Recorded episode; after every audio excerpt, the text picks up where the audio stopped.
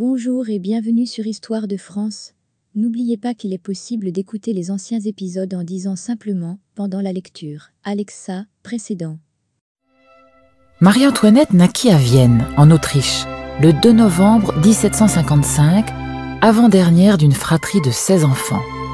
Sa mère, l'impératrice Marie-Thérèse, femme de pouvoir et politicienne respectée, décida du mariage de toutes ses filles. Alors que rien dans son éducation ne prédestinait Marie-Antoinette à régner un jour, son sort fut scellé en accord avec Choiseul, ministre de Louis XV, pour consolider une alliance franco-autrichienne très fragilisée. Le 16 mai 1770, Marie-Antoinette épousa donc à Versailles le dauphin Louis-Auguste, petit-fils de Louis XV et futur Louis XVI. À son arrivée à Versailles, la population loua sa fraîcheur et sa beauté, mais la dauphine eut du mal à s'habituer à sa nouvelle vie, aux médisances de la cour, au libertinage de Louis XV et surtout à l'étiquette et au cérémonial pompeux hérité de Louis XIV. Délaissée par son mari qui s'adonnait à ses passions, la chasse, la marine, la géographie et les mathématiques, Marie-Antoinette goûta vite à de multiples distractions pour tromper son ennui. Elle aimait le théâtre, la musique et l'art, enchaînant les fêtes à Versailles et les soirées à Paris. En 1774, Louis XVI accéda au trône et Marie-Antoinette devint reine de France à l'âge de 19 ans. Louis XVI lui offrit le Petit Trianon, un domaine qui devint aussitôt son refuge loin de la cour de Versailles.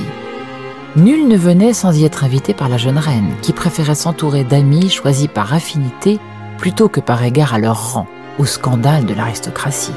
En été, le roi lui rendait souvent visite, mais il n'y dormit jamais. Après sept longues années, naquirent enfin quatre enfants.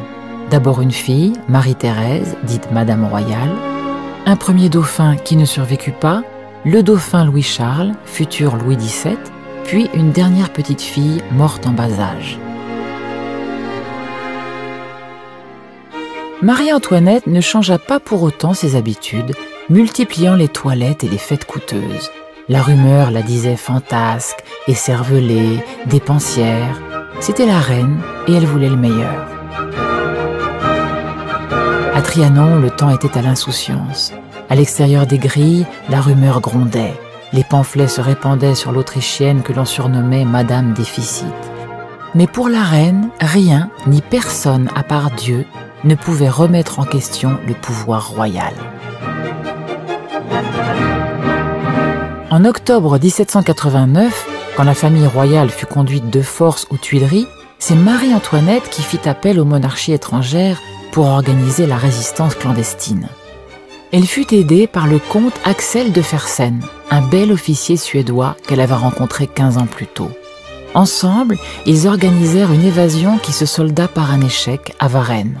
Emprisonnée au donjon du temple avec les siens, elle continua à communiquer avec l'extérieur, mais assista impuissante au départ de Louis XVI, guillotiné le 21 janvier 1793.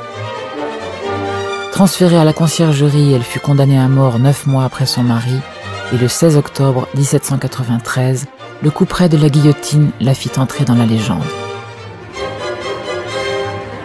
Exécuter Marie-Antoinette parce qu'elle était reine, c'était voir en elle l'incarnation de la monarchie. Elle en devint le symbole, une icône de l'histoire de France, un mythe pour les générations futures. Aujourd'hui, Montre-Breguet a rendu possible la restauration de ces lieux afin qu'ils retrouvent leur splendeur d'origine. Le château semble à nouveau habité, comme si la reine venait à peine de le quitter.